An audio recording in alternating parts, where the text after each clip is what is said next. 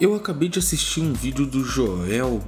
Eu não me lembro exatamente o, o sobrenome dele, mas é, é, é um, um, um rapaz bem jovem que fala sobre política e ele tem uma participação na realidade hoje em dia ele faz parte do quadro Morning Show da Jovem Pan comandado pelo Edgar Piccoli e que tem um elenco muito legal com Vinícius Moura, Paulinha, o Caio, que às vezes é meio chato, mas enfim, é necessário ter um contraponto e tal.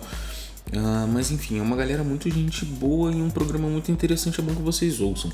Mas o Joel ele tem um canal no YouTube do qual ele fala sobre política.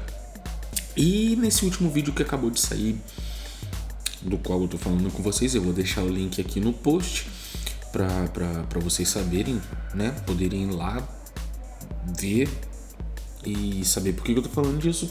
Ele comenta que a probabilidade de um segundo turno está se tornando cada vez mais assustadora. Uh, se, se a gente está realmente buscando ou tentando encontrar uma probabilidade de, de ter uma saída, de ter realmente melhora, de ter realmente algo novo e novas propostas, novas possibilidades, talvez a gente tivesse que trabalhar melhor esse voto para esse segundo turno turno, vir a preparar esse segundo turno de uma forma um pouco mais segura, de uma forma um pouco mais tranquila. Porque o quadro que está se formando agora é algo que é um pouco assustador.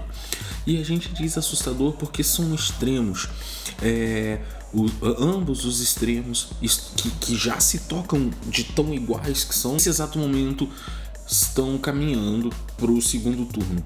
São exatamente essas as pessoas que, infelizmente, é, um pelo discurso mais fácil, por vir do até então homem mais forte, na visão dele seria necessário que esse segundo turno ideal acontecesse entre Marina e Alckmin.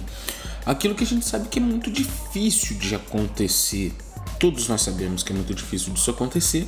Primeiro porque a Marina não consegue, cara. Além dela ter o, o eleitorado mais volátil, o, o, o eleitorado mais propício a migrar, a flutuar para outros para outros candidatos, uh, ela não consegue alavancar, ela não consegue empolgar. Eu acredito que se a chapa dela fosse invertida e o Eduardo Jorge fosse o candidato a presidente e ela viesse como vice, garantindo toda a articulação, talvez a história fosse muito melhor e sim fosse uma campanha que tivesse alavancado. Com ela, infelizmente, a coisa não acontece dessa maneira.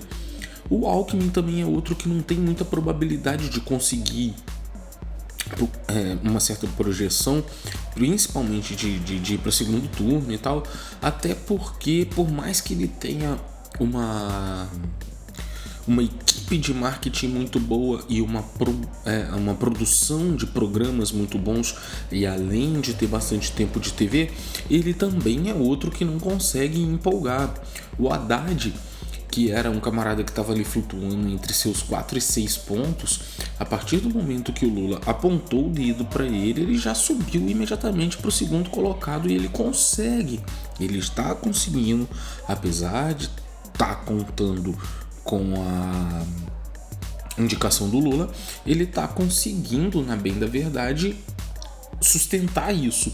Então a gente está vendo que um segundo turno que está se prospectando agora é um segundo turno feito com entre Jair Bolsonaro e Fernando Haddad, é, do qual eu particularmente acho que assim concordo com o Joel assim como Joel também acho que esse seria tipo porra, o apocalipse político que a gente poderia ver que a gente poderia sei lá experimentar.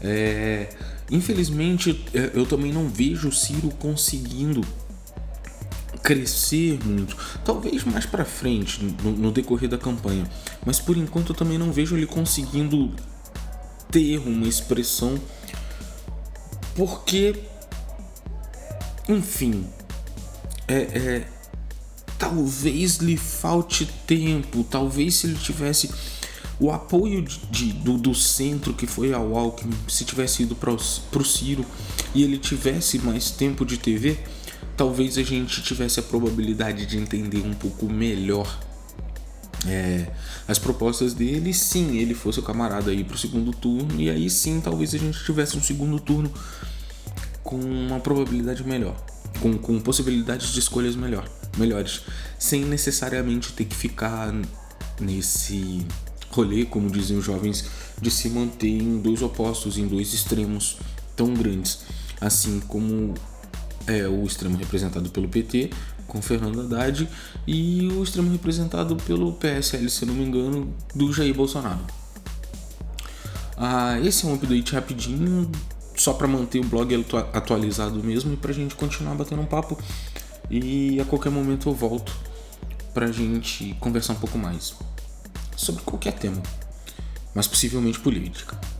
Obrigado se você ouviu até agora. Valeu, tchau, tchau.